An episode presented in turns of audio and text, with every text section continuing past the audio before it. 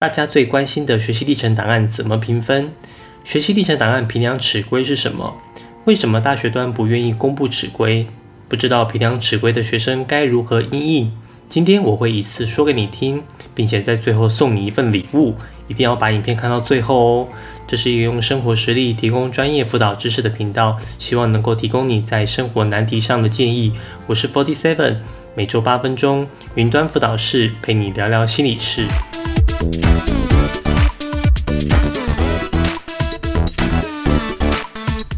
一百零六年开始，教育部开始补助大学进行招生专业化，发展学习历程档案评量尺规，并在一百一十一年要求所有大学校系都要有一套学习历程档案评量尺规，来确保个人申请时第二阶段针对学习历程档案的评分有一定的客观标准。各界不断希望大学端能够试出各校系的评量尺规，希望让学生可以有依据来制作学习历程档案。但是教育部与大学校系皆有共识，一概不公布相关评量尺规。我归纳出有两个原因：一、造成升学乱象；二、缺乏评分弹性。第一个原因是各大学不断在各个场合公开讨论的问题。讨论这个问题之前，我先来说个小故事。一百零三年的国中升高中的免试入学，出现了一个叫做超额比序的积分。这个超额比序积分，只要达到某些指标就可以获得积分，例如完成规定时数就可以获得服务学习积分，获得几支以上的家长就可以得到品德表现积分。县市级比赛得奖得几分，区域性比赛又得几分。因着这些评分指标的公布，全国国中毛起来记嘉奖，举办各种奇怪的比赛。我听过有折纸飞机比赛、跳绳比赛，还是检定式的，就是完成几次跳绳就可以得到奖状一张。从一百零三年到现在，我所服务的学校没有一位学生超额比序积分不是满分，而且据我所知，几乎所有的国中都是如此。这就是评量尺规公告的结果，也就是我们所说的升学乱象。如果今天大学端一旦公布评量尺规，那那份尺规基本上就失效了，因为几乎所有人都是满分。另外还会衍生出城乡差距的问题，弱势学生没机会接受多元学习刺激，相关学习经历一定会比都会区孩子少。因此大学端不是不愿意公布评量尺规，而是不能公布。第二个原因是我个人猜测的。因为学习历程档案是一种直性评量，评分过程会带有主观意见的。如果评量尺规公告在那边，对于大学端的评分上就会缺乏弹性空间。问题来了，既然不能公布评量尺规，那学生要依据什么来制作学习历程档案，才会比较符合大学端的期待呢？这几年各大学不断的办理工作坊。说明他们如何看学习历程，各大学也开始试出所谓的学习历程档案评分指引，告诉社会大众大学端是依据什么原则来评分。不得不说，相关单位真的很努力，但是到现在大家还是很焦虑，原因是每个教授好像讲的都不太一样，有的看社团，有的看检定，而且大学提出来的评分原则都很抽象，例如要看到学生的热情、动机、态度。各种的不确定造成大家的焦虑，但是不要怕，今天我来告诉你如何面对未知的评量尺规。我的硕士论文就是研究学习历程档案评量尺规的，我应该是全台湾第一个研究这个主题的人。主要是我刚好遇到新课纲，当时还没人研究，我个人又长时间观察升大学相关议题，才想说来研究我自己都很想知道的学习历程档案评量尺规。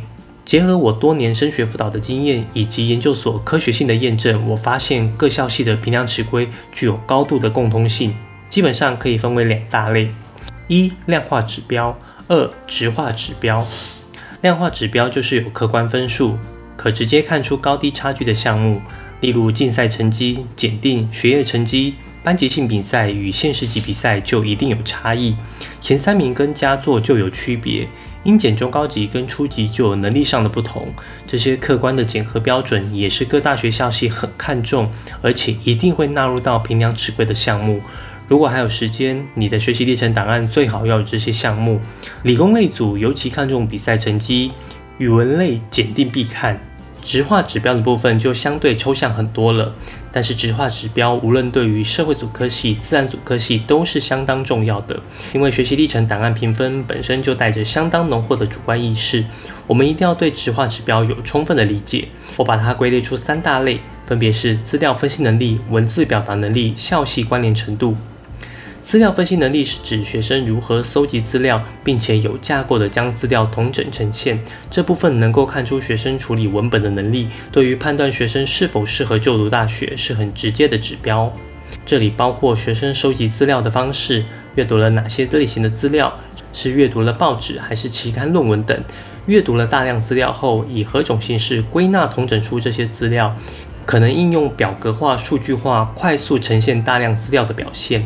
或者用论述的形式，有逻辑的同整文本资料。有些人认为理工类组喜欢看表格，社会组科系喜欢看论述报告，但我个人不这么绝对认同。无论哪一类科系，数据表现与同整论述能力都一样重要，两者应该兼顾。文字表达能力在撰写学习历程档案是非常重要的项目，因为整份学习历程档案都是用文字书写，不管是要吸引教授的标题或简介。或是呈现个人特质的活动经历，若你的文字表达能力不佳，就没有办法达到你期待的效果。但这里的文字表达不是作文能力，而是我之前在众多影片中都有提到的文案能力。有机会可以去看一看。文字表达的目的就是要节省教授的时间，帮助教授可以马上理解你的内容，以及看出你的潜能。最后一个就是校系关联程度。为了有良好的系务发展，大学一定要选择适合的学生就读。要判断一名学生是否适合就读该校系，可以透过学生过去参与的活动是否与校系有关。另一方面，也可以透过学生对校系的了解程度来判断该名学生是否适合就读该科系。如果一名学生对于特定校系有热情，一定可以从档案中看出他对校系的了解程度。虽然我们无法得知每个校系的评量指规内容，但我们可以透过一些共通性的评量指标，成为我们撰写学习历程档案的依据。总结一下，学习历程档案评量指规有两大共通指标，分别是量化指标、质化指标。量化指标包括竞赛、检定、学业成绩等；质化指标包括资料分析能力、文字表达能力、校系关联程度。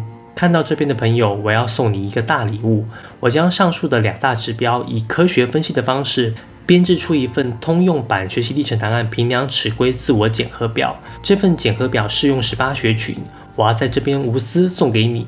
只要你订阅我的频道，并且在留言区写下你的 email，你就可以得到这个礼物。快点留言哦！下周开始我会分析十八学群的评量尺规。你想先知道哪个学群，也在下面留言告诉我。如果你觉得我的影片对你有帮助，希望你可以点个赞，不仅方便保存影片，也可以让影片推荐给更多有需要的人。如果你有什么升学相关的问题，或者希望我做什么主题的影片，可以在下方留言，我会一一回复你。云端辅导室陪伴你生活大小事，我们下周见。